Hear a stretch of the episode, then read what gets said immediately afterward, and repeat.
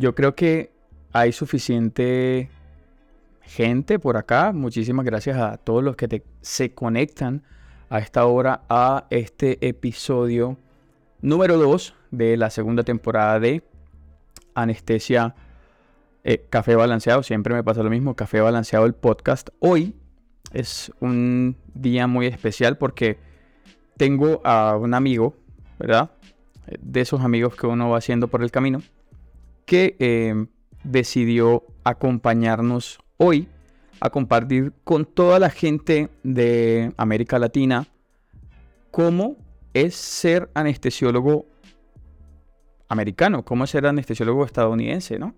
Entonces, em, como para entrar un poquito en, el tema, en Colombia y en América Latina, pues los estudiantes de el bachillerato, cuando queremos ir a la universidad, tenemos como una ilusión, esa ilusión es como hacer la carrera que queremos, algunos los que, digamos, los papás quieren. Así que eso, eso es como nuestra motivación, ¿no? Entonces, cuando, cuando terminamos de, estudiar eh, en el bachillerato, viene la universidad, viene, viene esa parte importante que es la universidad. En Colombia normalmente eh, medicina son seis años.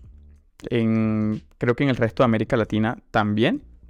Si en su país a las personas que, están conectadas ahorita, digamos, no son seis años, eh, déjenmelo en los comentarios. Ahí em, miraremos eh, cuántos años son de anestesiología, perdón, de medicina en su país de origen. Ahorita voy a aprovechar a, saludar a, mucha gente que está por acá. Eh, tengo a Diego Armando que dice un abrazo desde Valparaíso, Chile. ¿sí? por acá Edwin dice buenas tardes. Eh, si se van conectando, eh, vayan dejándonos ahí en los comentarios desde dónde se comunican. Tenemos por acá a Isex también que dice buenas tardes es un gusto para mí que estén acá. Entonces, eh, solo por recordarles que este episodio del video podcast de Café Balanceado eh, está saliendo al aire en este momento por YouTube, pero también pueden escucharlo por Spotify, por Google Podcast, por Apple Podcast. Y muchas gracias a la gente que nos escucha por esos lados también. Si van manejando la casa, si van eh, en el gimnasio, si están en el gimnasio. Es un placer para mí saludarlos y decirles que, pues, gracias por escuchar este podcast que, como ya les dije, es uno, o bueno, como les he dicho en, algunas oportunidades, es una de las emociones que me da porque tengo ese espíritu de periodista frustrado que me hace algunas veces eh, sonar un poco como a periodista. Pero bueno, sin más preámbulos, hoy tengo a un amigo, porque realmente es un amigo. Em, él se llama Max Feinstein. Max es en este momento residente de, em, de anestesiología em, del Hospital Monte Sinaí. Vamos a, decirlo en, en español porque porque se viene, parece que mucho inglés en esta entrevista. Entonces, eh, Max es una residente del Hospital Mount Sinai Hospital de Nueva York y em, tiene unas cosas muy interesantes que contarnos. Muchas cosas interesantes que contarnos el día de hoy, pero em, creo, quiero que sea el mismo Max que las cuente. Ahorita mismo él es residente de anestesiología de em, el Hospital Monte Sinaí en Nueva York. Y sin mucho más o sin mucho menos, por acá.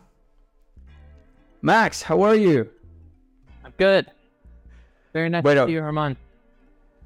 Okay, Max. Okay, the, the pleasure is mine. Vamos vamos a conversar con Max. Em, esto, esto se va a poner interesante porque nos va a exigir a los dos, Max. Yo creo que this is gonna, this is gonna uh, push us. I think. You know? Okay.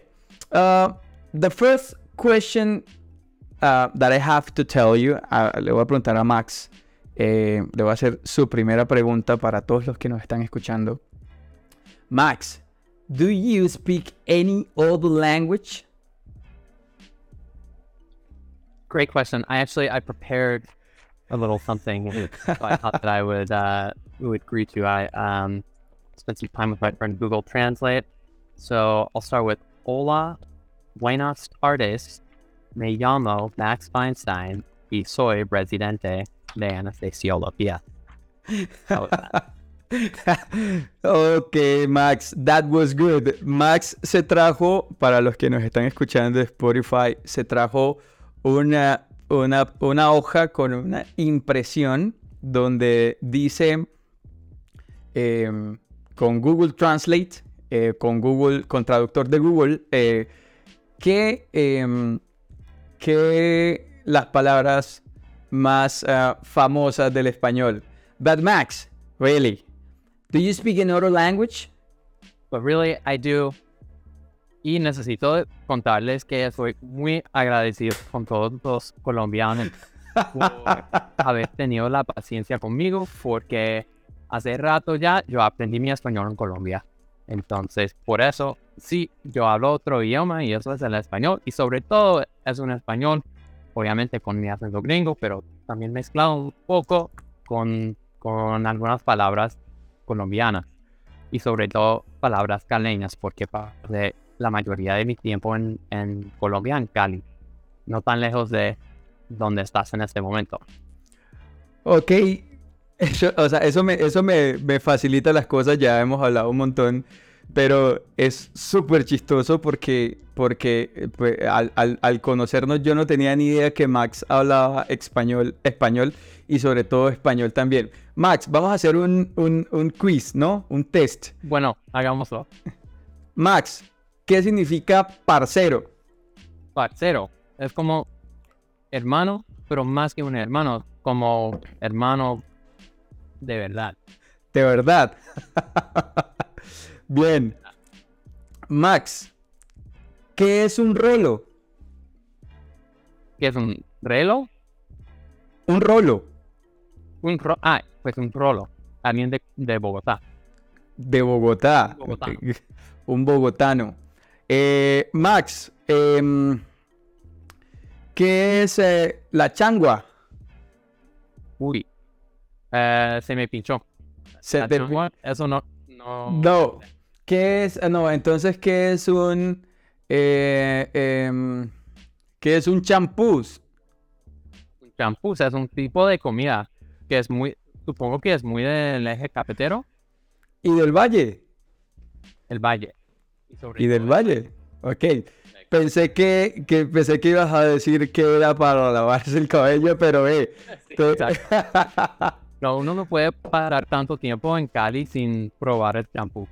Jamás, jamás. Ni el cholao. Tampoco. Ni el cholao. Me hace mucha falta la comida colombiana. Hermano, de verdad que es un placer tenerte acá en, en, en eh, Café Balanceado el podcast, porque definitivamente em, es increíble cómo, cómo em, los latinos muchas veces tenemos la idea que eh, en Estados Unidos, que es primer mundo, que es donde tú estás, tú ahorita estás siendo residente en Nueva York, creemos que todo es lo máximo y casualmente ahorita conversábamos algo que, nos hizo darnos cuenta que no es tan así, ¿no? Entonces, tener tu apreciación de mm, esa, digamos, esa parte para nosotros en América Latina, para todas las personas que están conectadas, es muy, muy, muy importante. Entonces, de verdad, muchísimas gracias por, por venirnos para acá con tu super acento. Es como si yo decidiera hablar inglés, ¿no? Es Además que tu acento gringo o tu acento de inglés no es un acento muy común. ¿De dónde eres tú, Max? Eh, el estado se llama Missouri. Y, De Missouri. Solo necesito saludar a mi papá. Hi, Dad. está, está viendo este video en este momento y yo creo que luego vamos a hablar acerca de, de por qué los dos empezamos a hacer ah, nuestros canales, ¿sí? Y bueno, ah, una parte muy importante para mí fue compartirlo de anestesia con, con mis papás, ah, porque ellos no, no sabían realmente qué hacen los anestesiólogos. Pero bueno, soy de Missouri, nací allá, en la mitad de la nada. Y el acento de Missouri es muy particular. Bueno, eso depende. En la ¿No? ciudad como tal, soy, soy de una ciudad, se llama Kansas City. Y en la ciudad el acento es, es muy neutro. Sale como el acento, bueno, yo digo neutro, pero es, es un acento como, como se escucha en, en la televisión. Ok. Ah, pero, pero fuera de la ciudad hay un acento más eh, sureño. Hay, hay varios acentos sureños. Es como en Colombia, hay una cantidad Sí. de acentos.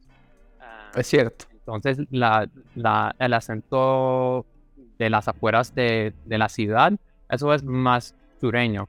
Así que, bueno, en inglés yo sueño, yo, yo, yo hablo así. uh, my name is Max Feinstein and I'm from Kansas City. Pero, pero si lo digo con un acento más de- del campo, eso es- suena más como My name is Max Feinstein and I'm from Kansas City. Un poco más cantadito. Ok, sí, sí. bueno, tú estuviste en Colombia eh, ¿cuánto tiempo, Max? Bueno, en total, entre tres visitas, he pasado un año y medio en Colombia. Eh, eh, en eso, como nueve meses total en, en Cali, un mes en Pereira, muy cerca de ti, y también el resto del tiempo en Bogotá. Y, y también ah, he tenido el privilegio de, de viajar por ah, varias ciudades en el país, Medellín, ah, la, la costa norteña, Santa Marta. ah, es un país hermoso. Yo soy de Santa Marta. Ajá. Ujú, Hace rato estuve ahí. Sí, sí, sí, yo, yo soy de Santa Marta. Max, y, y obviamente estuviste en Colombia. ¿Tú viniste a Colombia a aprender español como viene normalmente mucha gente o viniste a Colombia a aprender español y hacer algo más aparte de aprender español? Al principio la idea fue aprender el español. Y bueno, me imagino que esto pasa a, todo el mundo que visita Colombia, es que la gente es tan amable, la comida tan buena, el país tan bonito, la cultura tan rica, ¿sí? Entonces me quedé enamoré de- del país. Entonces al regresar a Estados Unidos para empezar en la facultad de medicina, tenía ganas de regresar nuevamente a, a Colombia. Entonces la idea fue buscar cómo lo puedo hacer, ah, pero de manera más oficial. ¿sí? Entonces buscaba una oportunidad para trabajar en, en algo que tiene que ver con una facultad de medicina. Y porque yo había estado en, en Bogotá, empecé a buscar en Bogotá. Entonces, empecé, de verdad, yo empecé a, mandarles correos a, a médicos en todas las universidades ahí, en la ciudad. Y ah, me respondieron de la Javeriana Bogotá, en el departamento de bioética. Y me invitaron a, a estudiar ahí durante un par de meses, después de mi primer año de, em, eh, de medicina. Entonces estuve en Bogotá dos meses más y luego quería pasar aún más tiempo ahí. Entonces me presenté a, a- a varias becas para poder ir nuevamente a Colombia durante un año entero entre el segundo y tercer año de medicina y afortunadamente logré ah, ganarme algunas becas, entonces me quedé en, en Cali para hacer investigaciones médicas, pero no en el campo de anestesia, sino en el campo de infectología, porque, bueno, eso ya estamos hablando de hace siete años y en ese entonces quería hacerme infectólogo. Yo iba por esa ruta y luego yo vi la luz y decidí ir a, a la anestesiología. Ah, pero en ese entonces estudiaba en, Colombia lo de infectología. Entonces, para responderte, yo hacía dos cosas realmente. Yo, eh, intentaba mejorar mi español y al mismo tiempo hacer investigaciones médicas. Y es, muy importante que yo, yo le digo que en Estados Unidos hay mucha gente de habla hispana en todas partes. No importa si estamos hablando o de Nueva York o de Miami o yo estudié medicina en un estado que se llama Ohio. Ohio queda en, en la nada. Pero hay comunidades muy grandes de gente de habla hispana. Uh, mexicanos, uh, boricuas, o sea, puertorriqueños y sí. de, de, todo el mundo, realmente. Entonces, en, en el hospital, donde sea, siempre es muy importante tener la habilidad de hablar al menos un poco en español, porque siempre hay pacientes de habla hispana. Yo sí, creo que es cierto. que lo busqué en internet, había como 45 millones de personas en este país de habla hispana. Así que es, es algo muy importante para mí en, en, mi vida personal, porque me gusta el idioma, muy chévere. Y también en mi vida profesional, porque porque es necesario a veces. Más, eh, muchas veces. Sí, cada semana yo sí hablo español. Casi todos los días, pero no, no necesariamente, porque a veces tengo a un solo paciente y una cirugía que dura 15 pues, horas. ¿Y hay más, hay más colegas tuyos que hablen español? Sí, y de hecho hay varios colombianos en, en mi clase de uh, presidente. Ah, pero, Eso, pero ahorita, ahorita, ahorita conversamos de los residentes compañeros, pero a ver, eso que, eso que tú dices es súper importante porque definitivamente nos demuestra que no es solamente saber, por ejemplo, de anestesia o saber de, qué sé yo, de medicina, sino saber otro idioma no solamente te da la posibilidad de ir a trabajar a otro lado, porque tú fácilmente cuando termines tu residencia puedes irte, qué sé yo, a Florida y sin ningún problema conseguir un buen trabajo, incluso mejor de lo que te pudieran ofrecer en Nueva York o en Cleveland o en, Washington o en otro lado, ¿no? Entonces yo creo que el idioma abre muchas puertas y de verdad que es genial. Y no es porque sea mi idioma materno ni porque lo hayas aprendido en Colombia, pero de verdad muchísimas gracias por, por ah, digamos, preocuparte por aprender español porque no recuerdo, debe ser el tercer o cuarto idioma más hablado del mundo. Em, déjenmelo allí en los comentarios los que están conectados, que lo puedan buscar. Si el español, ¿qué, qué, ¿cuál posición ocupa dentro de los idiomas más hablados del mundo? Pero Max, listo. Debe ser tercero, ¿cierto? Debe ser entre tercero y cuarto idioma. Mm. Sí, sí. Pero, ¿cuándo decidiste tú que querías hacer medicina? ¿Cuándo decidiste que querías estudiar medicina? Porque, a ver, estabas en, creciste en Ohio, eh, hiciste, eh, estudiaste el bachillerato, el high school en Ohio. En, en Missouri. En Missouri, ¿sí? Ah, o sea, este Ohio eh, medicina, ok. Hiciste en Missouri, hiciste el high school, ¿no? El, el, bachillerato. ¿Cuándo y cómo, por qué decidiste estudiar medicina? Yo te explico mis razones, ¿no? En mi familia, eh, uno de los hermanos de mi papá es médico. Estoy justo en una tormenta. Eh, uno de los hermanos de mi papá es médico y él fue como el patriarca médico de la familia y justo debajo de él empezó toda una generación a, estudiar medicina, ¿no? Mi, tío em, era ginecólogo y pues él, debajo de él vinieron muchos médicos más. Yo debía, debo estar dentro de la quizás segunda generación de médicos, pero a través de eso es que viene mi interés por estudiar medicina de dónde salió cuando tú terminaste el high school. Eh, entiendo que no, en Estados Unidos no es... Ah, por ahí había puesto el, mensaje de Eddie Feinstein. Eh, entiendo que, cuando tú vas a entrar a la universidad no es como voy a estudiar medicina, ¿no? Pero, sino que eh, están los majors, y, y cómo, cómo terminaste en medicina? ¿Hay médicos en tu familia? ¿Tu papá es médico? ¿Algún tío? ¿Cómo?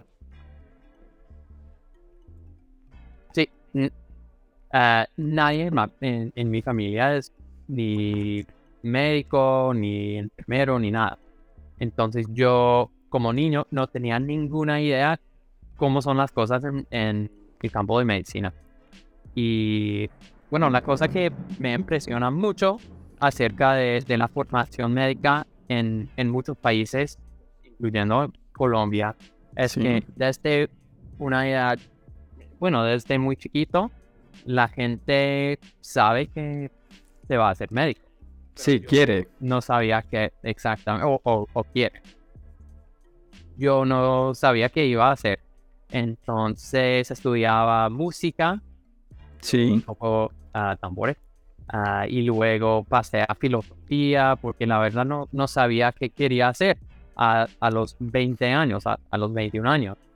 Y luego empecé a, a acordarme de una experiencia que, que tuve ah, en el colegio. Yo ah, durante un, un par de meses yo estaba observando en una, en una ambulancia Ok. fue muy chévere, pero, pero dado que no sabía nada de la formación médica, pues no realmente me, me, me puse a pensar que eso lo podía hacer.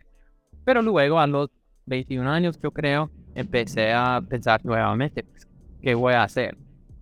Dado Sí. que yo disfruté esa experiencia en, en la ambulancia, quizás eso me, me vaya a gustar, sí, lo, lo de medicina. Entonces, después de graduarme, de los cuatro años de la universidad en, en filosofía, empecé a, a tomar clases de, de lo que decimos, le decimos premedicina. Entonces, sería bio- biología, ah, ah, ¿qué sería? Chemistry, ah, Sí, química. químico, química general, química orgánica, esas cosas, durante Sí. dos años. Y en ese tiempo también eh, estaba trabajando como voluntario en un hospital, como para ver si es algo que me Que te gustaba. realmente. Exactamente. Entonces, después de esos dos años y medio, me presenté a las facultades de medicina. Y eso es un proceso que tarda casi un año. Entonces empecé Mientras envías correos y todo eso. exactamente las entrevistas y hay que viajar para hacerlas y todo eso. Y a los, yo creo que a los 25 años empecé mis estudios de medicina. Y también te cuento que a los, yo creo que a los a 27 años hice mi año en, en Colombia haciendo una, bueno, esa investigación de, de infectología. Y también tenía ganas de rotar por un hospital para aprender las, las palabras médicas para Sí. utilizarlas en Estados Unidos. Entonces empecé a rotar con estudiantes de, yo, yo creo que eran de, del quinto semestre, ¿sí? Y yo iba por el quinto semestre también, pero ellos tenían como 20 años, ¿sí? Yo 27 años, entonces había una diferencia bastante grande.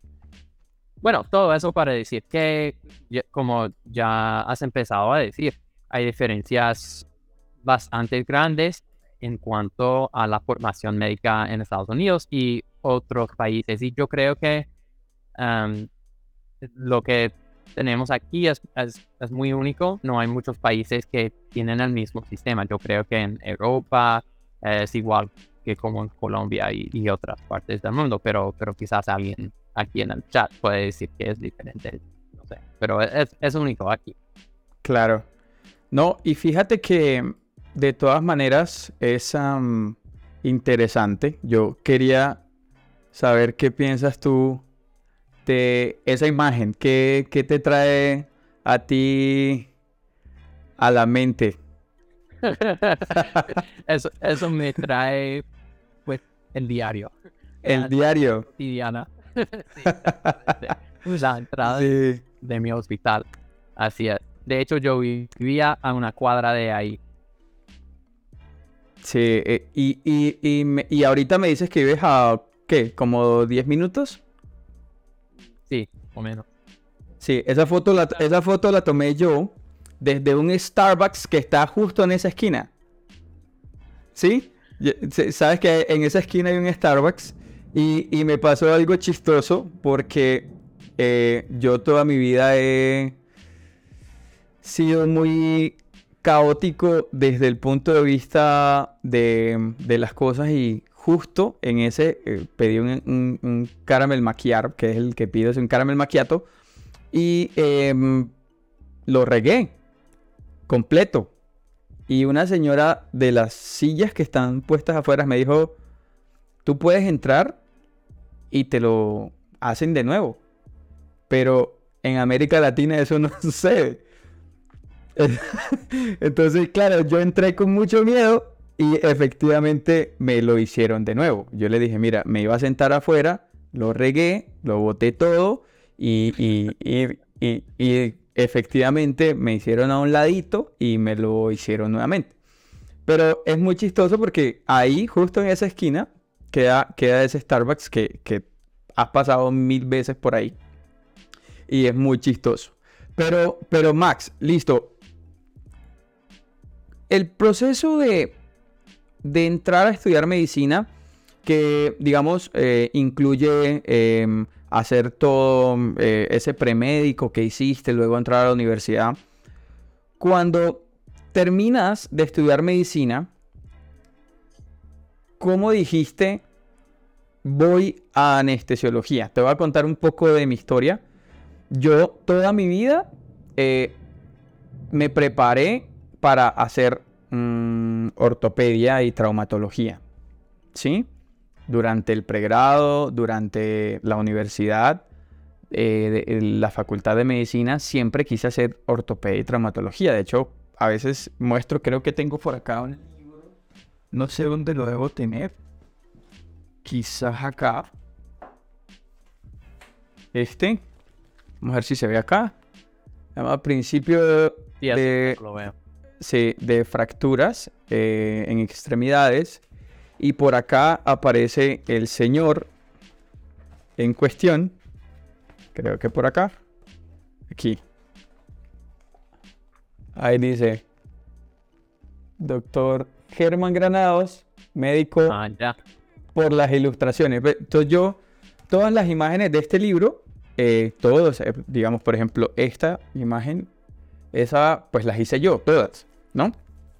Entonces, yo era estudiante de medicina, ¿no? Y sí me gustaba la ortopedia. Me gustaba la ortopedia. Entonces, eh, terminé en anestesiología por azares del destino, pero me gustaría que nos contaras un poquito de tu experiencia. Sí, eso en Estados Unidos es muy difícil para nosotros y entiendo que también les queda muy difícil a, los estudiantes de medicina en, otro, en otras partes del mundo. Para nosotros, como ya dijiste, medicina es posgrado, ¿sí? entonces son cuatro años.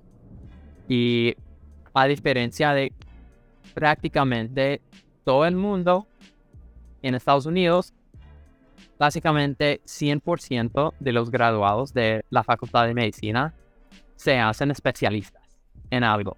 Entonces, hay, a, veces hay un mal entendimiento entre lo que quiere decir uh, médico general. Porque en Estados Unidos, un médico general básicamente siempre es especialista o en medicina familiar o en medicina interna. Ok. O en pediatría. Pero yo, yo no sabía, no, no me daba cuenta al, al, llegar a Colombia que, que no es así en otras partes del mundo. Y bueno, eso es la belleza de, de viajar. Entonces no me daba cuenta que después de hacer el año internado, uno sí, y, y tú me dices si estoy equivocado, pero, pero tengo entendido que después del año internado, uno sí puede practicar medicina general. ¿o no? Sí, sí. Sí a, diferencia de Estados Unidos. Hay que hacer la especialidad. Técnicamente no, eso no es necesario, pero prácticamente sí la es. Entonces, para volver a la pregunta que me hiciste, yo sabía que, iba a especializarme en algo, porque eso es lo que hace todo el mundo aquí. Y como ya comenté, yo iba por el camino de infectología. Sí. Pero al empezar las rotaciones clínicas en el tercer año, siempre hablamos en términos de años en Estados Unidos, no, no semestre. En semestres. Ah, pero, pero al empezar, digamos, el quinto semestre, nuestro tercer año, y empecé a hacer las rotaciones clínicas y me enamoré del quirófano, donde estoy en este momento. Y desde entonces siempre me ha fascinado. Entonces, eh, eso fue, yo creo que durante la primera rotación que hice en el quirófano, eso fue la rotación eh, de ginecología.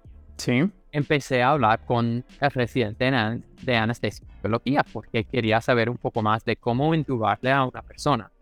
Pero en ese entonces yo no tenía ninguna idea de qué hace un anestesiólogo exactamente. Yo tenía la idea de que eh, el anestesiólogo le, da pues algún tipo de medicamento al paciente, el paciente se duerme, el anestesiólogo pues no hace mucho y luego sale del quirófano y ya, y es muy aburrido. Entonces yo no, la verdad no quería saber más del tema. Y es más, en la mayoría de las facultades de medicina en este país, en Estados Unidos, no rotamos por anestesia, por, por defecto. Eso iba a preguntarte, que eh, e, ese desconocimiento, y parece que no, fíjate, yo en, el pregrado, en, en, en la escuela de medicina, yo roté por anestesiología, seis meses. O sea, yo tenía una materia que se llamaba anestesiología y rotaba por anestesia. ¿Tenías la opción o eso fue un requisito? No, era obligado, o sea, no era, era una materia que no podía saltarme. O sea, era una materia del pensum académico. Es decir, dentro de todas las materias que yo veía, anestesia era una y era obligatorio. No, no era que yo podía saltármela si yo no quería ser anestesiólogo. Tenía que pasar por anestesia. Y me he encontrado que mucha gente en América Latina, de hecho en el país donde yo hice el posgrado, que fue en Venezuela, pasan como estudiantes de medicina una semana por anestesiología. O sea, una semana. Entonces, fíjate, fíjate, fíjate esa cercanía. Porque creería uno, bueno, ves que en Estados Unidos, ¿cómo no van a pasar por anestesiología en, en la universidad? Y, ahorita nos estás dando la razón a, todos ellos, a todos aquellos que, que nos han pasado por anestesia y me escriben, mucha gente y me dice, doctor, yo no roté. Y la pandemia fue peor, porque la pandemia sacó a todo el mundo de los hospitales y obviamente de los quirófanos. Entonces las universidades decidieron no arriesgar a sus estudiantes, no meterlos al quirófano, decidieron que anestesia era muy peligrosa por la intubación, por los aerosoles, por el COVID, por todo, y definitivamente sacaron a sus estudiantes. Aún ahora hay algunas universidades que están dejando que sus estudiantes vuelvan a los quirófanos, porque hasta hace poquito ni siquiera podían. Sí, y pues con, con buena razón. Ah, pero eso le complica el proceso de decidir qué, un, va a hacer uno con la vida. Exacto. Listo. Entonces, llegaste a... El, hospital Mons, Monte Sinaí de Nueva York, para mí, puedo estar equivocado, no es un sitio sencillo donde conseguir una rotación porque es un hospital grande, porque es un hospital académico, porque queda en Nueva York, porque queda a creo que dos cuadras de Central Park, ¿no? De unas dos cuadras, tres. Ni, ni una cuadra. Sí, a una cuadra, exacto. Estamos en este momento, estoy a, a 20 metros de, del Parque Central. Es una cosa increíble. Entonces, ¿cómo llegaste hasta allí? ¿Cómo, cómo llegaste a ser residente del, del Mount Sinai Hospital en, en Nueva York? Bueno, típicamente en anestesiología los estudiantes no rotan por otros hospitales. Si eso se llama en, inglés, eso sería una away rotation. O sea, una rotación por fuera. Por fuera. Ah, pero, pero a veces los estudiantes los, los hacen.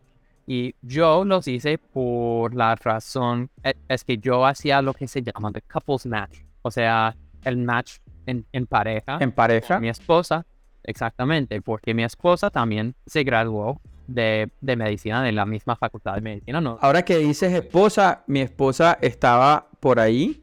Eh, amor, eh, tú saludaste a tu papá, yo saludo a mi esposa. Gracias. Entonces nos conocimos el primer año de medicina y bueno, al, al- al graduarnos queríamos ir obviamente a, a la misma ciudad para hacer la residencia. Y ella, pues es para oh, usar una palabra muy colombiana, ella es muy pila. Ah, Sí. eh, Muy colombiana. Sí. Ah, entonces ella alcanzó a hacer el match en, en dermatología. Y eso es una, una de las especialidades más difíciles en Estados Unidos. Entonces, bueno, Sí, por ahí se escucha un, como una alarma de un carro, pero es que estoy justo en una tormenta. Entonces, los truenos y, todo eso tienen todos los carros, eh, todos los carros eh, prendidos y todas las alarmas. Así que se escuchan carros, truenos. Si se apaga la pantalla es que se me fue la luz. Bueno, estoy justo en una tormenta, pero, pero bueno, aquí el doctor K dice... Uf, eso estuvo duro. Dice, oh my god, no sabía que Dr. Feinstein era latino. Pero bueno, entonces me contabas que, que hiciste el couple match con tu esposa. Exactamente. Entonces, bueno, para, para alcanzar eso, yo quería hacer varias rotaciones por fuera, away rotate. Y yo tenía la, la estrategia de hacer rotaciones en ciudades con, con muchos programas de dermatología, ¿sí? Para, Para poder ir ambos. Exactamente. Entonces yo roté por dos hospitales así a- aquí en Nueva York, eh, incluyendo Mount Sinai, y el otro fue en Chicago. Y me, queda, me quedé enamorado de Mount Sinai. Ah, es, es un programa excelente, no solo hablando de, de ah, el entre- entretenimiento, eh, ayúdame, entretenimiento, en- El entretenimiento. ah, clínico, pero Sí. Ah, ok, entrenamiento. entrenamiento. Ok. Perdón, gracias. Eh, Entonces, bueno, como, como muchos hospitales, hay pacientes muy enfermos, hay muchas cirugías. Y bueno, como, como ya puedes ver aquí, tenemos, afortunadamente, tenemos muchos recu- recursos aquí.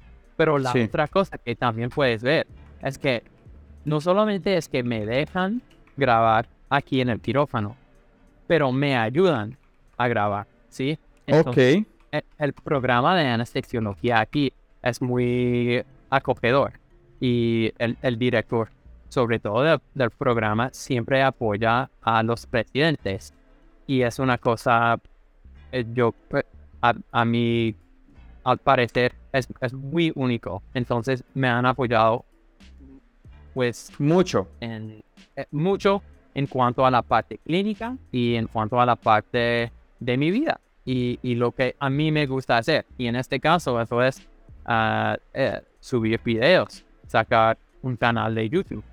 Ok. Entonces, al, al, al ver cómo es el programa aquí, pues quería ah, venir acá para estudiar anestesiología. Y afortunadamente yo eh, me fue bien en el match. El de Mount Sinai obviamente fue mi primer ah, preferencia en, en el match.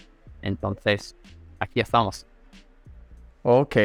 Eh, ahora, yo em, tengo una pregunta. Pues ya nos dijiste que haces videos para YouTube. Tienes un canal súper exitoso en YouTube desde mi perspectiva porque haces demasiada o das demasiada información para la gente que no sabe muy bien qué es la anestesiología y sobre todo para los estudiantes de medicina que quieren hacer anestesiología. Yo me siento a ver los comentarios de tu video y hay desde gente que te apoya muchísimo, que te sigue, que te pregunta muchas cosas, hasta haters, hasta esa gente que, que odia todo lo que uno hace porque simplemente es- existe y ya.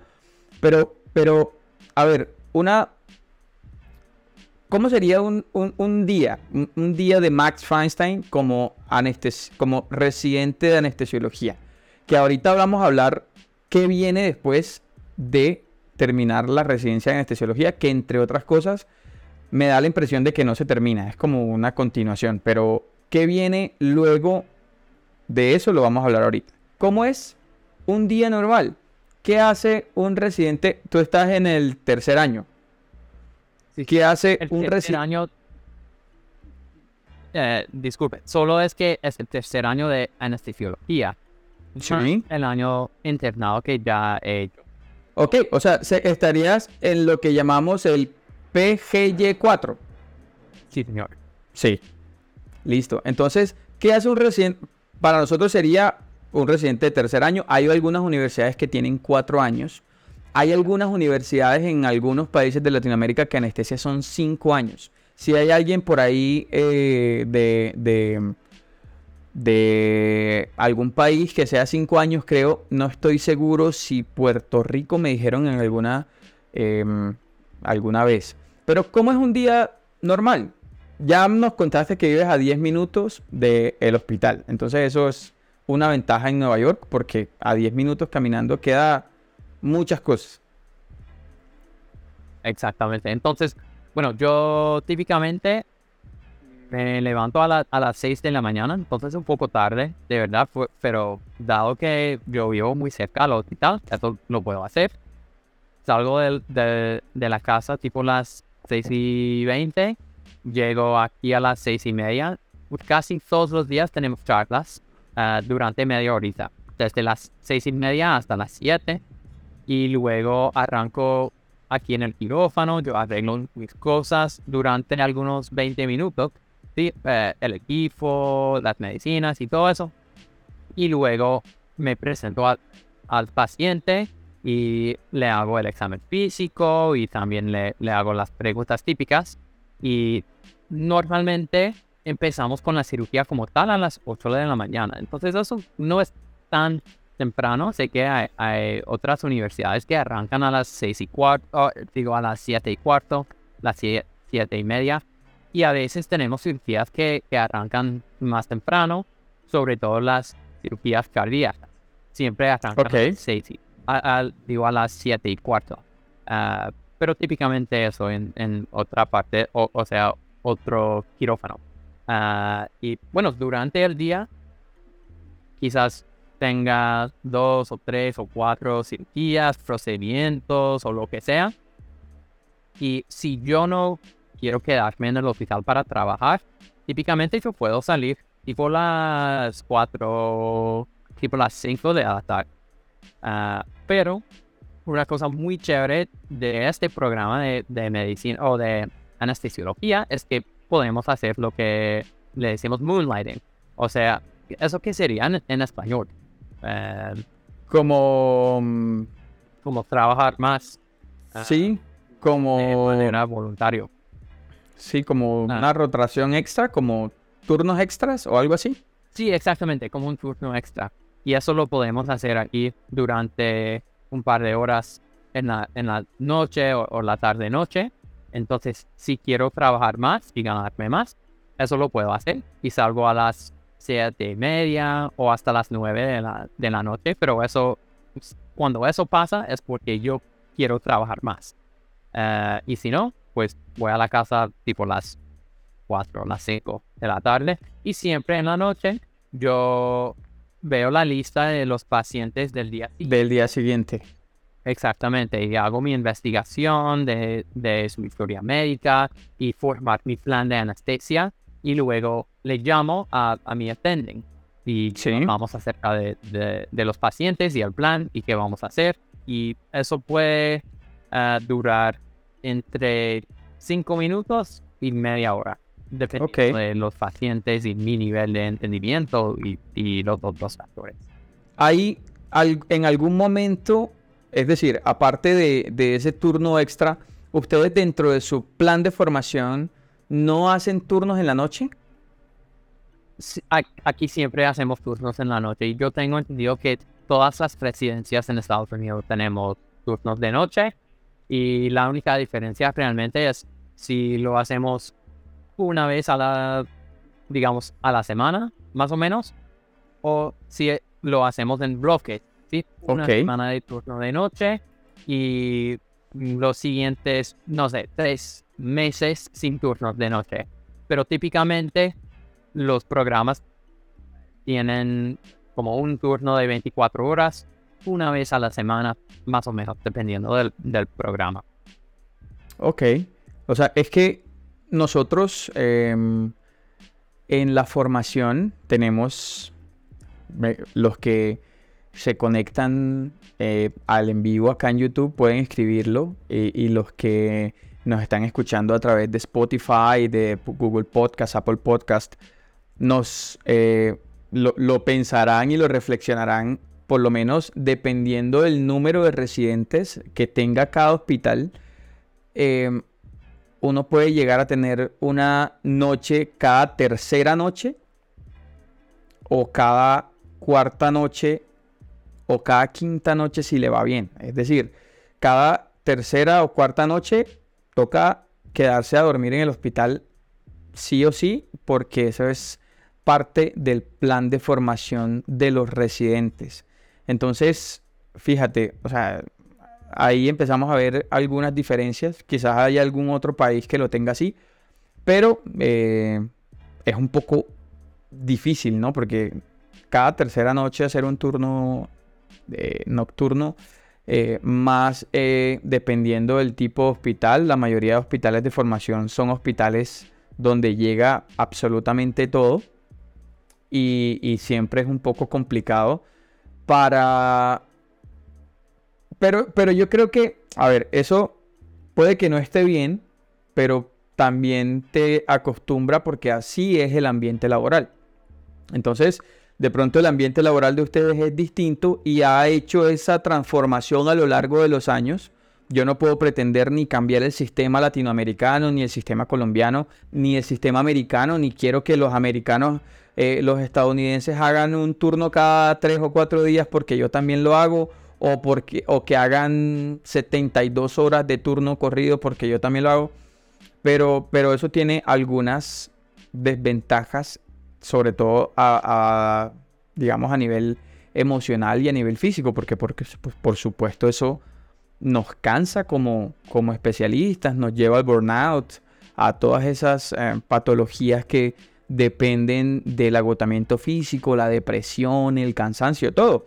Entonces, es interesante porque pues empezamos a, notar que, pues no sé si de pronto es porque sea el hospital donde tú estás o si sabes de algún otro hospital donde la frecuencia de los turnos nocturnos sean diferentes, pero, pero yo por lo menos que sigo algunos eh, youtubers médicos, eh, Cellini, em, entre otros, ¿verdad? Creo que hay un video de Cellini que dice que hizo 96 horas de turno pero, a ver, aquí también lo hacemos. de casa. Eso. Por ejemplo, yo estoy de turno ahorita. ¿Sí? Ahorita, la, ahorita hace poco que conversamos, yo estaba en la clínica, ¿cierto? Pero, pero, mm, digamos, 96 horas de turno en un hospital presencial, eso sí es súper agotador. ¿Conoces de algún caso o que esas situaciones ocurran en, algún hospital en, los Estados Unidos? Es que se... yo no. Yo tengo una hipótesis y eso es que, o, al menos acerca de las residencias, las residencias existen en hospitales donde hay un volumen bastante grande de cirugía para poder ver la patología que es necesario para, para graduarse, ¿cierto? Entonces, dado que todos los hospitales con residencias de anestesia tienen un volumen bastante grande de cirugía. Entonces, también se necesitan muchos residentes de anestesiología para poder ah, trabajar durante, digamos, los, días normales. Y también eso quiere decir que hay, hay bastantes residentes para, hacer, para estar disponibles en la noche una vez a la semana.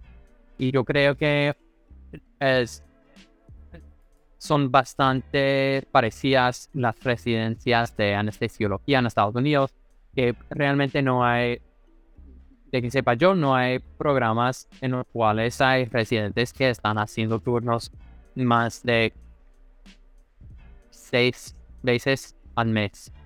Digo, turnos de noche. turnos de noche. Listo. Pero y- estamos hablando de, de residencia y es otra cosa hablar del trabajo como tal, como, como attending. Pero tampoco creo que haya ah, ah, grupos en los cuales hay, hay anestesiólogos que están trabajando eh, Más Ah, tiempo, más noches. exactamente. O, o sea, más de, más de dos noches a la semana. Y eso sería mucho. Ok. Do- o- sea, dos noches a la semana ya sería mucho. Sí. Bueno, eso, eso creo yo, pero pues no, no soy attending. Así que no, no estoy tan familiarizado con eso, pero he, he leído en, en internet que Sí. típicamente en, en muchos grupos es más normal trabajar uno o dos noches, o, o sea, turnos de noche al mes. Uno o dos al mes. Es, Listo. es lo que creo yo, pero no. Ok. ¿Y tú que estuviste, Max, estuviste un tiempo en Colombia, ¿verdad? Antes de, antes de estudiar medicina y luego estudiando medicina.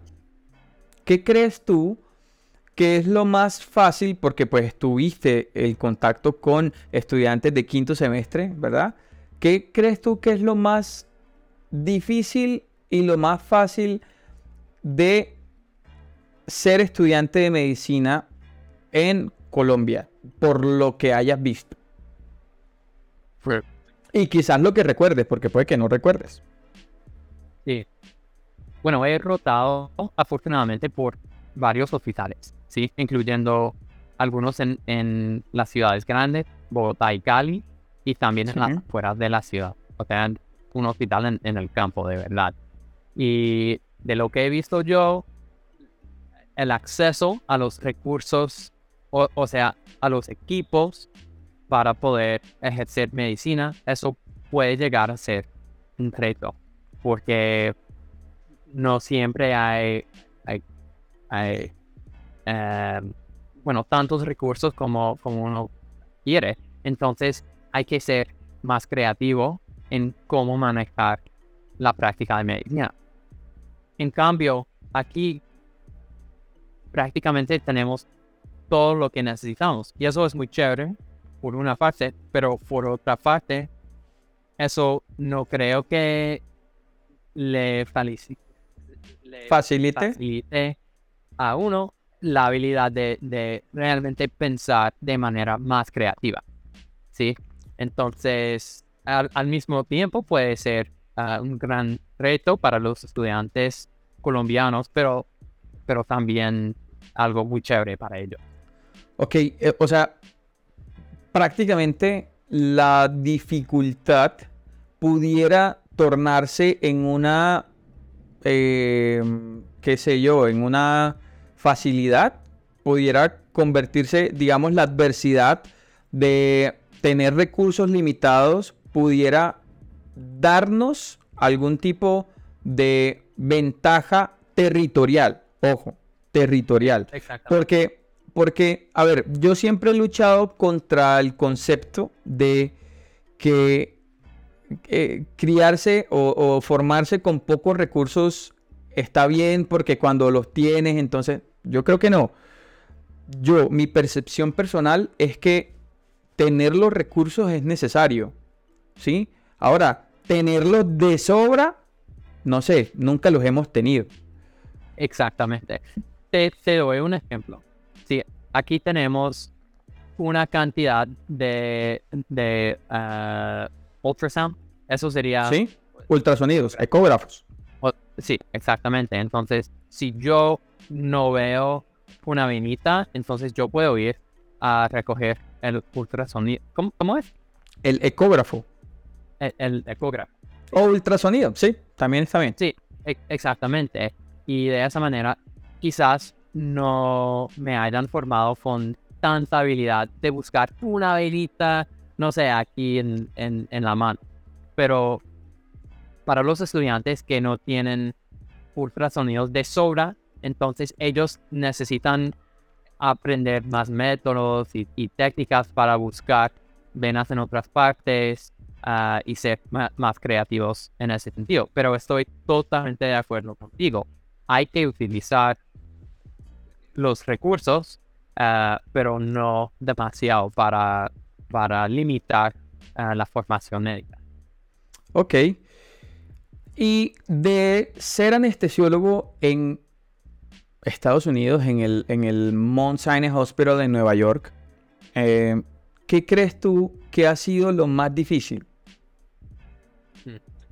Bueno, en este caso lo más difícil ha sido el COVID, ah, pero eso creo que, bueno, eso es la, la verdad de, de, todo el mundo. Sí, todo el mundo ha, ha, pasado por las dificultades por COVID. Entonces, aparte del COVID y hablando de las dificultades de, de estar aquí, la verdad es una ciudad muy costosa. Ah, afortunadamente, ganamos un salario y, bueno, no necesitamos hablar mucho de este tema porque entiendo sí, ¿no? es, es un poco uh, sí. Para los colombianos, pero como residentes aquí, ganamos un salario y el salario es proporcional a la ciudad en la cual vivimos. Ok. Uh, pero de todas maneras, pues vivo en una ciudad que es, es bastante costosa. Pero costosa. También, sí, pero, pero también me pagan uh, más aquí que en, en, Cleveland, o sea, en, en Ohio, por ejemplo. Okay. Porque, porque el costo de vida allí es, está más... Es más bajo. Sí, exactamente. Sí. Entonces esa parte es difícil. Estoy intentando pensar en, en la parte clínica aquí en cuanto a, a una dificultad la verdad estoy tan feliz con el entre entrenamiento que he tenido aquí.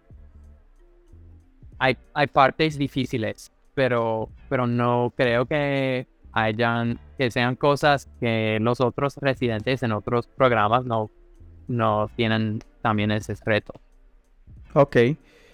Y básicamente, ahorita conversábamos, te decía que tienes un canal en YouTube que desde mi perspectiva es exitoso porque tiene unos números fantásticos, sin, sin hablar de la gente grande de YouTube que hace educación y además hace otras cosas, ¿no? Porque pues yo he visto tus videos y no me imagino a Max Feinstein reaccionando a eh, TikToks virales eh, sobre alguna cosa, ¿sí?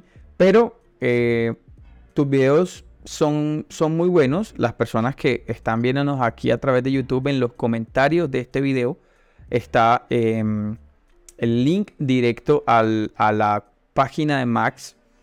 Pero Max, eh, tú decidiste iniciar el canal de YouTube como muchos a veces hacemos como parte de la metodología de estudiar. Es decir, voy a estudiar este tema y lo convierto en un video y o, tuviste alguna otra motivación o definitivamente tuviste, eh, no sé, ¿desde cuándo empezaste el canal de YouTube? Sí, bueno, hablando del, del COVID, yo empecé con mi canal, eh, empecé a, a, sacar videos justamente al principio de, del COVID, porque en, en, esa época nos tenían en, en rotaciones de una semana en el hospital y una semana no trabajando para, para limitar el burnout. Y eso okay. fue de verdad lo máximo. Entonces eso, eso fue favor, digamos, que nos hizo el hospital. Entonces, quedaba con mucho tiempo no haciendo nada en la casa y todo el mundo estaba cerrado aquí en Nueva York. Entonces yo como, pues, ¿qué hago yo? Y en ese entonces estaba como tres meses de empezar mis estudios como tal de, de, de anestesiología. Anestesia. Uh, porque andaba por mi año internado.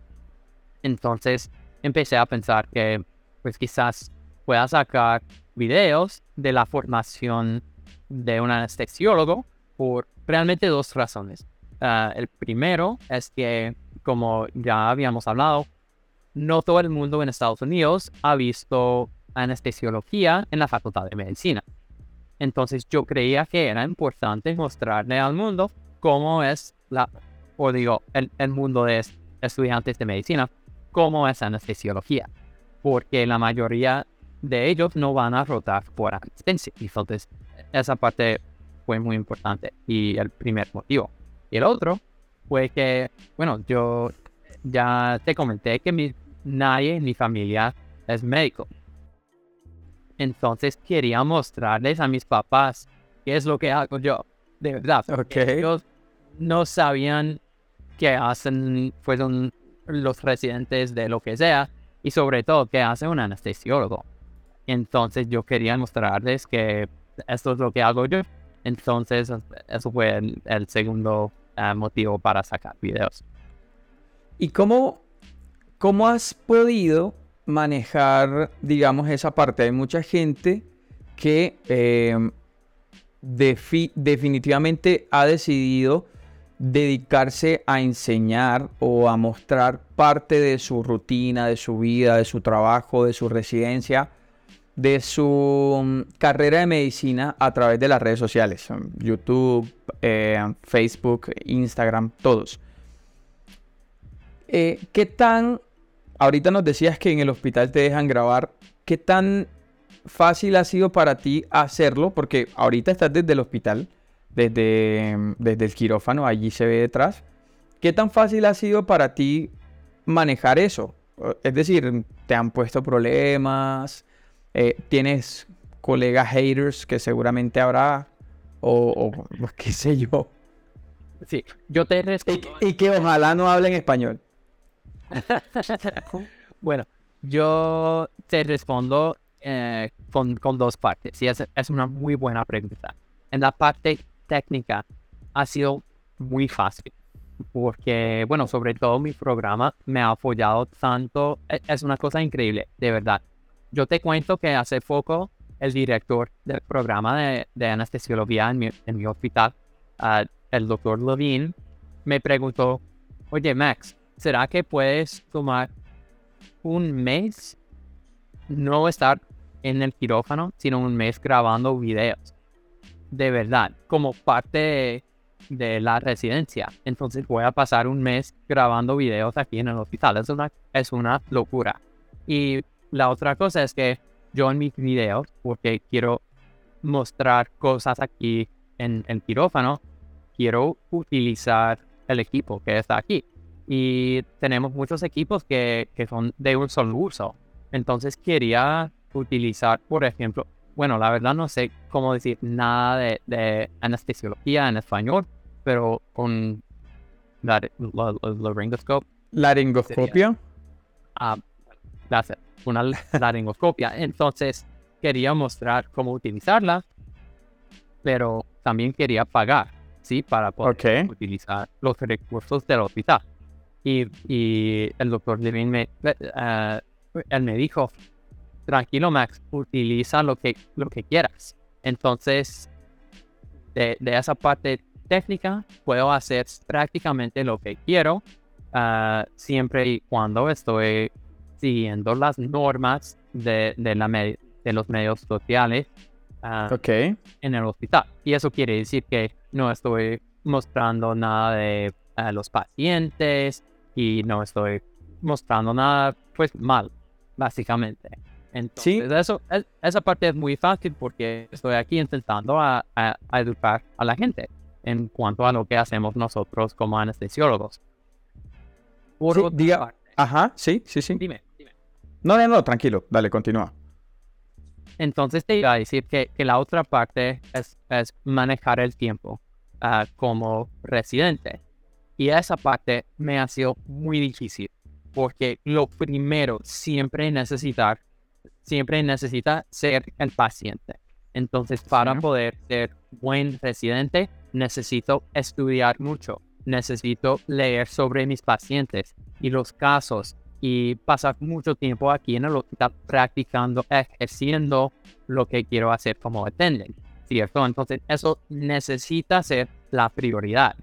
Y como, como ya tú sabes, le cuesta a uno mucho tiempo hacer la parte técnica de, sacar videos.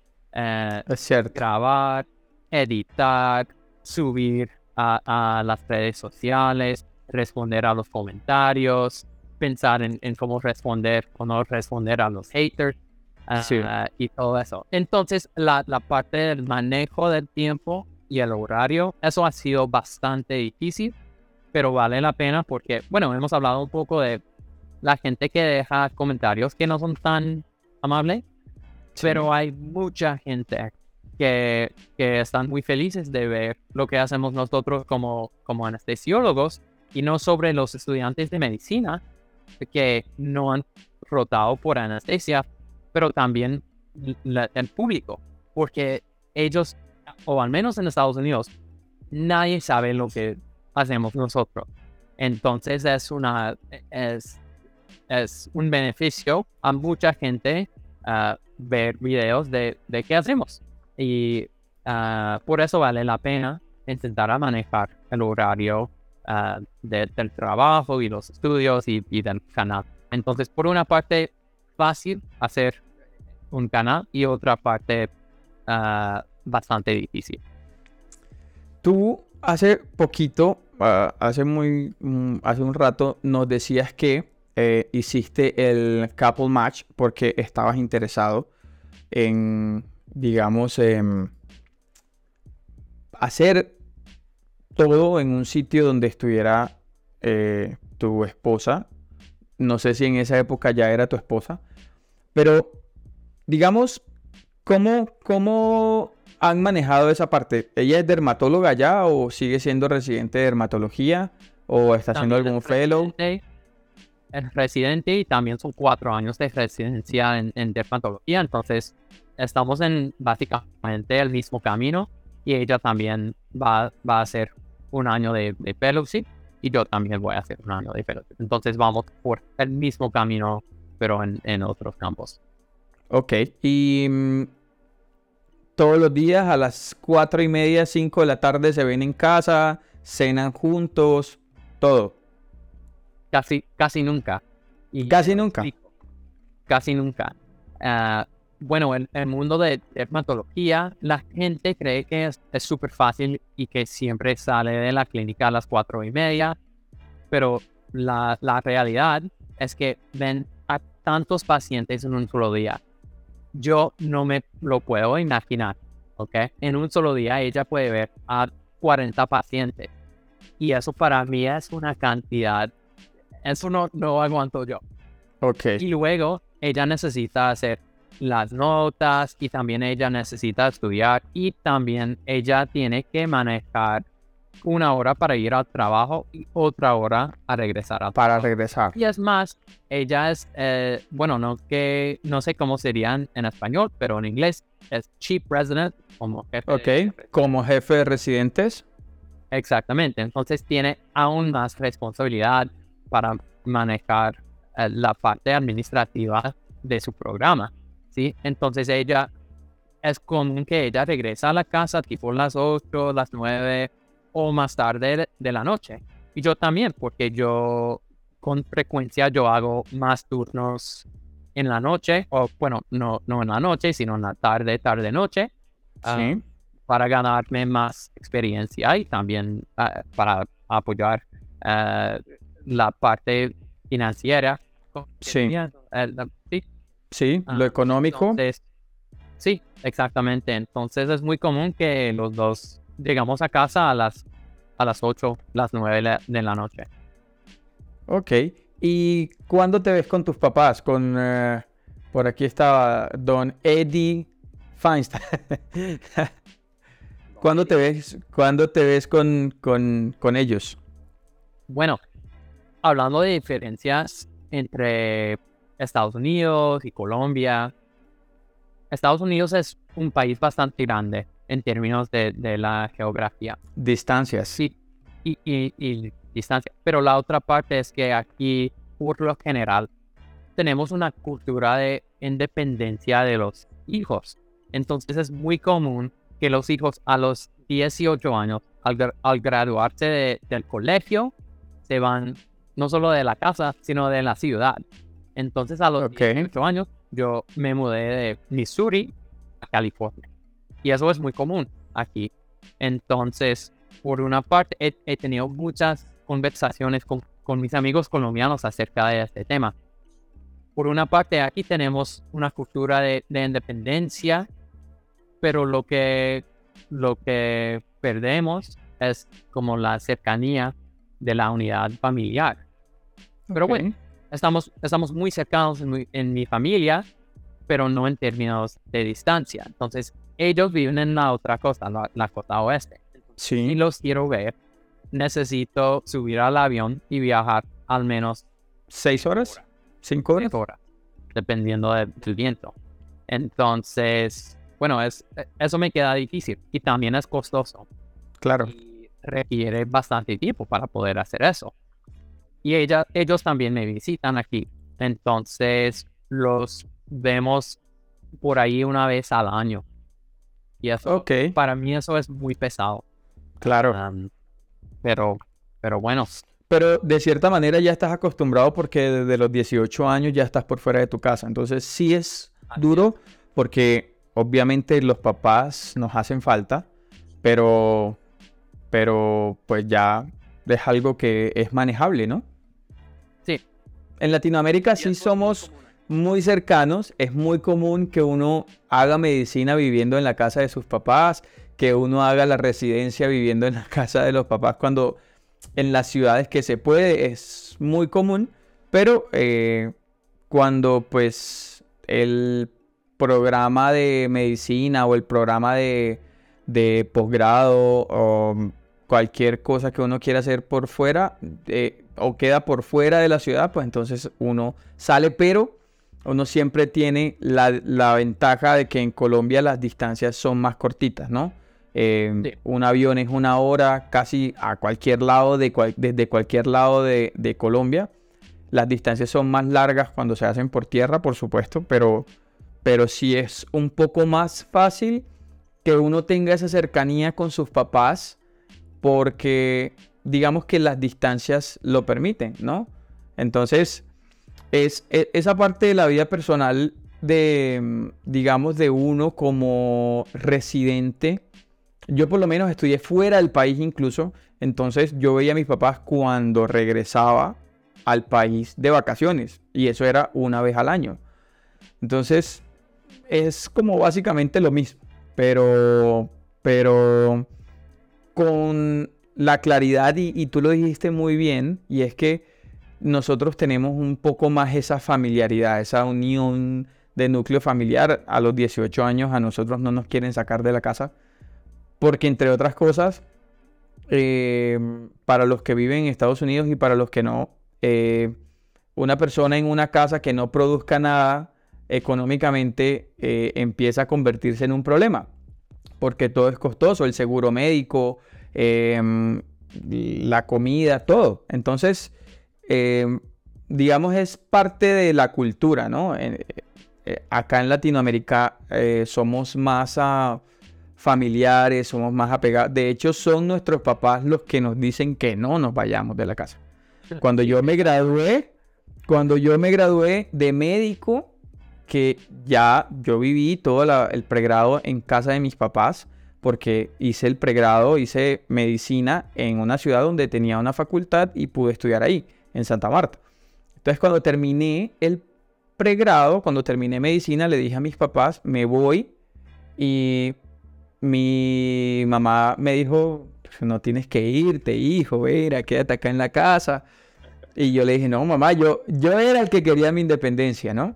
Entonces, eh, es interesante ver esa diferencia por acá. pero, también yo, yo quiero decir otra vez la parte de eh, la parte económica, porque con, con un saldo aquí como residente tenemos la opción de hacerlo, pero si no tuviéramos un saldo como un, un sueldo como residente, eso sería imposible. Sí. Entonces, Aquí en Colombia desde hace muy poco empezaron a pagarle a los residentes. Desde hace Ah, muy ya. poco. Entonces ya hay pago. Entonces eh, ya a veces se trazan, a veces no, pero, pero digamos ya hay un pago que, que no es pequeño, ¿no? Es, eh, debe ser por lo menos unos tres salarios mínimos. Entonces mm, es algo acorde a, a- a lo que pudiera necesitar. Por supuesto, hay ciudades más costosas que otras, pero el salario es el mismo para todos, ¿no? Un residente en Cali gana lo mismo que un residente en Bogotá y un residente en Barranquilla gana lo mismo que un residente en Cali y así. Entonces, obviamente hay ciudades que quizás sean más baratas que otras, pero eh, el salario aquí sí es el mismo para todos en todos lados. Aquí dice Sofía que la familia es primero, dice fui a estudiar a Venezuela y viví un infierno sin mis hijas y sin mi familia. Nada vale la pena si no podemos tener a nuestros seres queridos a nuestro lado y es muy cierto. Es muy cierto porque, porque la familia hace mucha falta. Y sobre todo cuando uno está afuera, cuando uno está lejos, le hace más falta a uno. Uno cuando está cerca siente que no le hace falta, pero cuando está lejos empiezas a, hacer, a sentir que te hace falta cosas que antes no te hacían falta. La comida, em, las calles, las personas, los amigos. Entonces sí es muy difícil. Y con respecto a compañeros latinos, ¿tiene, me dijiste que tienes compañeros latinos y de paso aprovecho para poner una pregunta por acá para que la respondas muy rápidamente. El doctor Kay pregunta que si el programa de residencia es IMG friendly, donde tú estás. sí, en cuanto a mi programa como tal, es, es poco común que aceptan residentes por fuera del país, pero, pero sí pasa, por así decirlo. Ok. Eh, cuéntanos de tu aproximación con compañeros latinos que me imagino que has tenido. Sí. Pues, también solo quería decir una otra cosa que yo creo que es muy importante que se entiende acerca de, de los IMGs y quién paga a los residentes en Estados Unidos. Ah, y yo creo que eh, yo entiendo que es, es un tema muy complicado hacer el match a Estados Unidos. Y me imagino que hay mucha gente muy frustrada por eso, porque es, es muy difícil. Y la, la, una de las razones por la cual les es tan difícil es porque el gobierno estadounidense paga los salarios de los presidentes.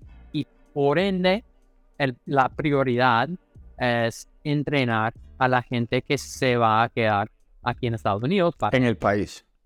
Y yo no estoy diciendo que eso necesariamente es, es la, una buena manera de hacerlo, ah, pero yo creo, yo tengo entendido que eso es la razón por la cual les queda más difícil a los IMGs hacer el match aquí, pero, pero entiendo que es, es muy difícil.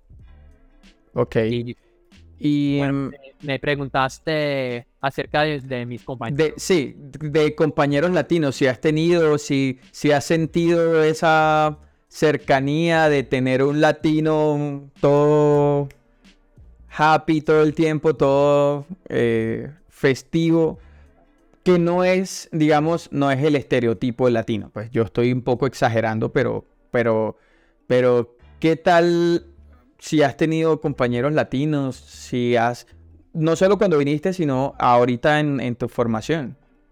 Sí, bueno, en mi programa hay, hay muchos residentes latinos y, bueno, hay una variedad en cuanto a la personalidad tanto entre los latinos como entre las personas de, otros países.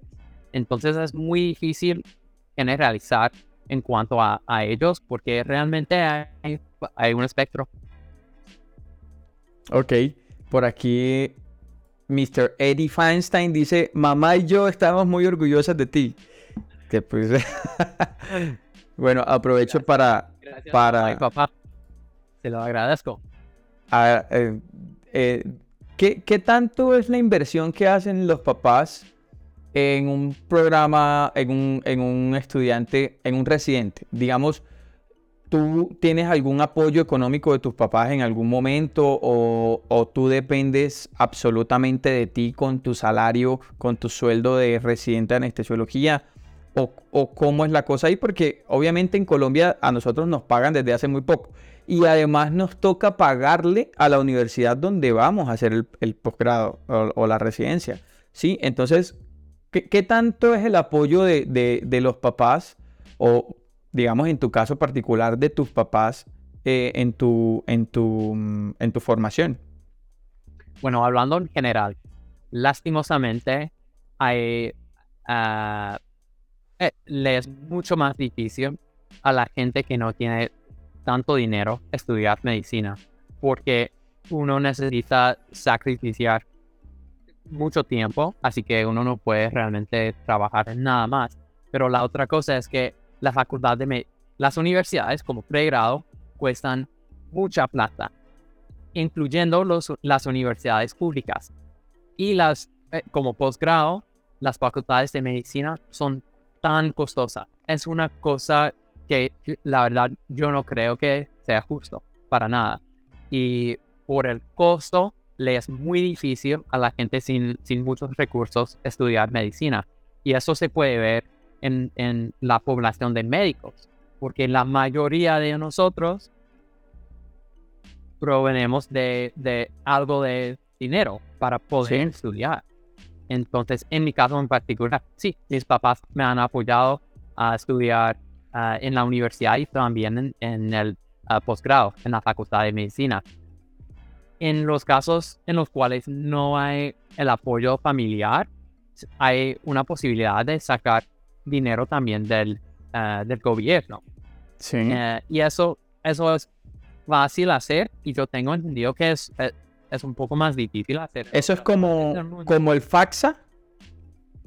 Ah, no, eh, eso sería como una... Eh, bueno, ¿qué sería? Eh, como, no una beca. Ah, ¿Como un préstamo? Es un préstamo, exactamente. Y los préstamos para estudiantes de medicina son muy fáciles de, ganarse porque el gobierno sabe que los estudiantes de medicina los pueden pagar. Exactamente. Entonces eso es, bastante fácil. Pero para llegar a ese punto, o sea, graduarse del colegio, graduarse en la universidad pregrado, esa parte es muy difícil. Sí, en términos económicos. Y entonces... Yo algún día... Algún día, algún día, perdóname, algún día conversé con alguien que me decía, eh, en Estados Unidos, em, el banco sabe que un estudiante de medicina cuando se gradúe va a poder pagar el préstamo que le hagan, ¿cierto? Pero ¿qué pasa?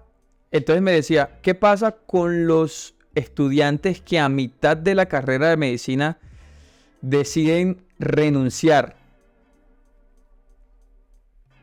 Bueno, eso... Quedan con una deuda, porque, tiene, pero tienen una deuda, ¿no? Eh, entonces, eh, a, ese punto voy. Pasa muy pocas veces, pero quizás pasa. Pero entonces, hay un programa o hay unos programas en los Estados Unidos que se llama MD to BSM. Donde esa persona que no termina medicina puede terminar siendo enfermero para que no le quede debiendo al Estado. ¿Sabes algo de eso? Interesante. Nunca he escuchado de eso, pero de lo que he visto, cuando eso pasa, y pasa muy pocas veces, típicamente eh, esas personas trabajan en algún tipo de uh, consulting. O sea,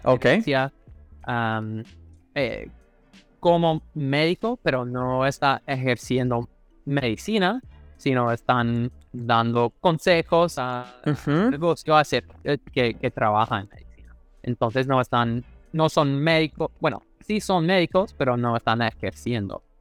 Sí. Y claro. creo que eso es lo que pasa. Claro. Eh, Pocas veces sacan canales de YouTube como Kevin Duball. como plástica, Kevin Duball, sí. El, y, y, creo que se retiró de cirugía plástica Duball, ¿no? En algún, en algún video creo que vi. Tiene dos canales bien impresionantes en, en YouTube. Y hay mucha gente saliéndose de YouTube, perdón, saliéndose de medicina para dedicarse a YouTube. Por ejemplo, Ali Abdal. Mm, eh, por ejemplo, eh, hay una anestesióloga. Em, en, Texas, ¿cierto? Sí. Cristina Brayley. Eh, Cristina, exacto. Pero ella, trabaja, pero, pero en ah, no, no tiempo completo, sino. Ah, sí, pero sí, digamos que lo que aquí en Colombia diríamos, se bajó en horas, pues, de trabajo. Sí, entonces se, bajó horas de trabajo para dedicarse al YouTube. Y, ya por último, eh, lo, último que quiero, eh, llevamos una hora y 25 conversando y parece que fueran como 10 minutos. ¿qué es lo más difícil? Obviamente ya me dijiste que, digamos, porque, a ver, ¿qué es lo más difícil de hacer YouTube como residente? Yo te voy a contar mi experiencia como ya yo no soy residente, pues ya yo soy eh, attending, adjunto, especialista. Lo más difícil para mí es sacar el tiempo. Y ahorita lo conversábamos, ¿no? Eh, lo más complicado, yo creo que nadie lo ha hecho. Voy a hacer un video y, yo creo que me voy a volver eh, viral. Es cómo hacer YouTube con familia, con hijos. Para mí es difícil porque por las noches, que es el único tiempo que tengo para grabar, eh, además de, de, para editar, entonces tengo por un lado, pues mi, obligación de ver series con mi esposa, porque esa es una obligación mundial. Y además de eso, eh, eh, esperar que mi hijo se duerma. Pues mi esposa lo duerme, pero, pero digamos esperar que se duerma. ¿Y qué es lo más difícil de hacer YouTube siendo reciente. Bueno, yo también, como, como hemos hablado, esa parte también me es muy difícil. Pero la otra parte que es aún más difícil para mí es que yo reconozco que soy residente, ¿sí? Yo no soy atendente. Entonces, en, en un sentido, yo tengo mucha experiencia en muchas cosas de anestesiología, pero yo no he hecho los boards, ¿sí? Entonces, no, no he, completado el proceso de entrenamiento. Y teniendo eso en, mente, yo necesito tener mucho cuidado en poner cosas en el internet, en el cual, o, sea, videos en los cuales estoy diciendo qué es lo que hacemos nosotros. Porque, bueno, ¿cuántas veces he entubado a alguien? No sé, quizás mil veces en, en este momento. Pero, pero tú has entubado a, a, cuánta gente, ¿sí? Mucha más gente que, yo. Así que yo siempre tengo presente la, la experiencia que, que, tengo y la experiencia que no tengo yo. Que no tienes. Entonces, exactamente. Entonces, cuando yo quiero hacer video de algún tema, digamos, hace, hace rato hice un video de, de ah, la anestesia neuraxial. Ok. sí, neuroaxial, espinal, raquídea. Sí, entonces yo tenía experiencia, pero no tanta experiencia como especialista en anestesia regional, por ejemplo. Entonces, para poder hacer ese video, pero con buena calidad, yo hice ese video con la ayuda de un de, de un especialista. Y en ese sentido, él fue más como, como, como peer reviewer. Ok.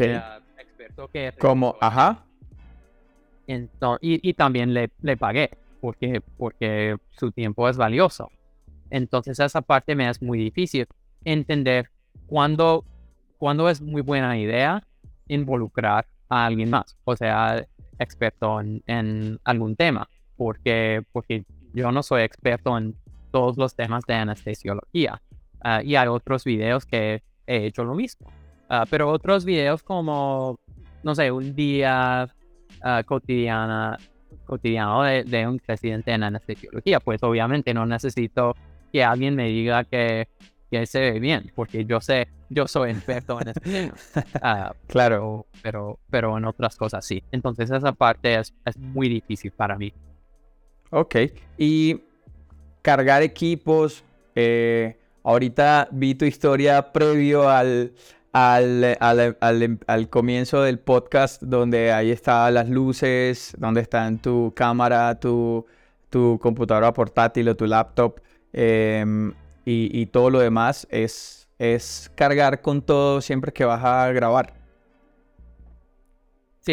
Esa, esa parte es muy difícil. Entonces yo camino al hospital con la mochila y una maleta, con con todo el equipo. Entonces eso también es, es un poco complicado.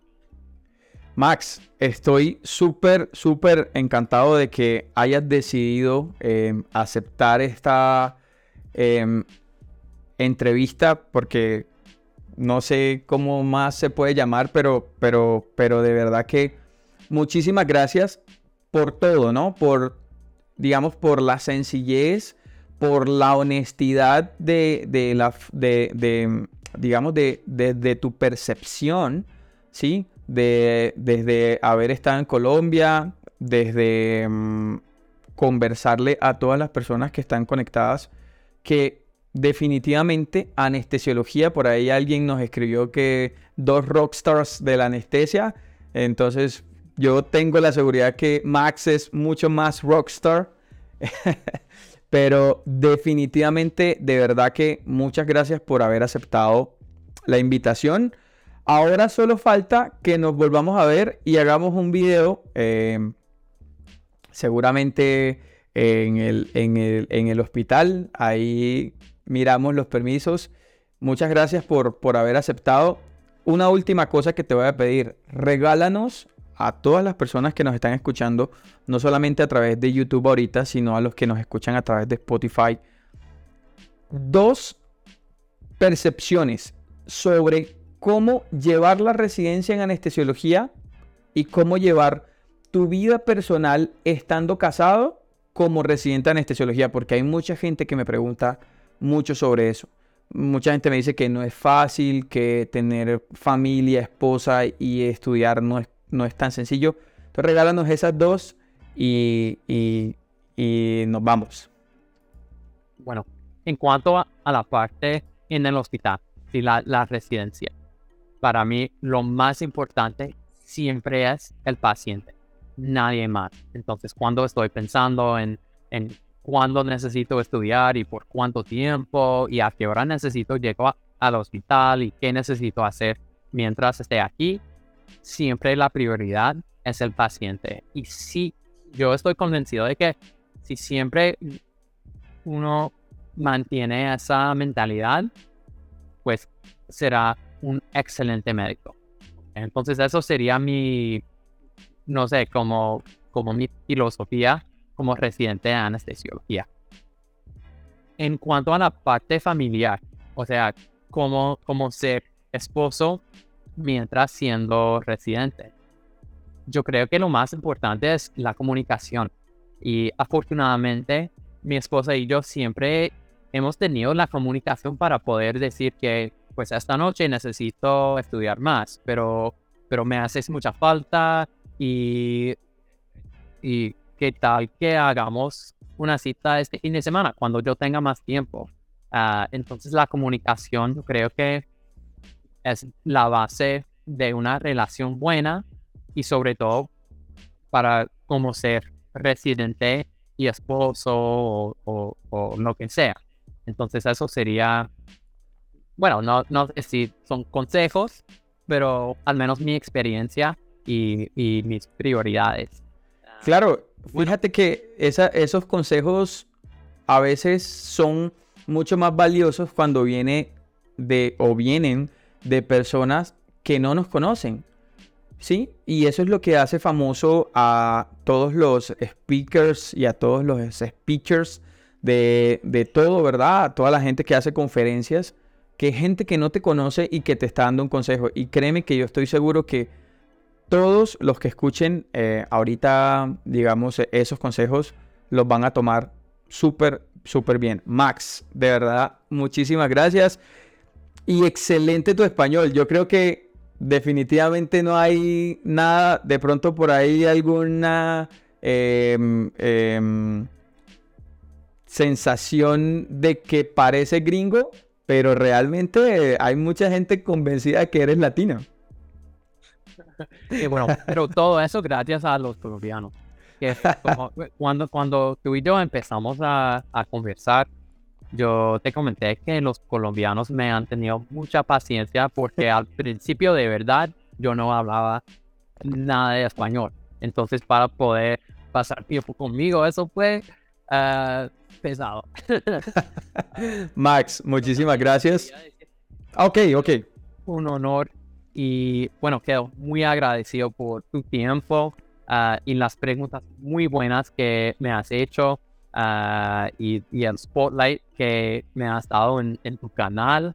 ah, y me fascinan tus videos. Son excelentes y también son muy educativos. Y bueno, tú y yo tenemos la, la misma prioridad en ese sentido, Sí. sacando videos de, de educación y haces muy buen trabajo ah, y en un idioma que es obviamente muy importante y no hay mucha gente que lo hace. Entonces, quedo muy agradecido por ah, tu tiempo y te pido ah, un favor. Sería que podríamos sacar una entrevista en mi canal muy parecida a esto, pero en esa entrevista yo te hago las preguntas. Ah, seguro, ¿Qué te parece?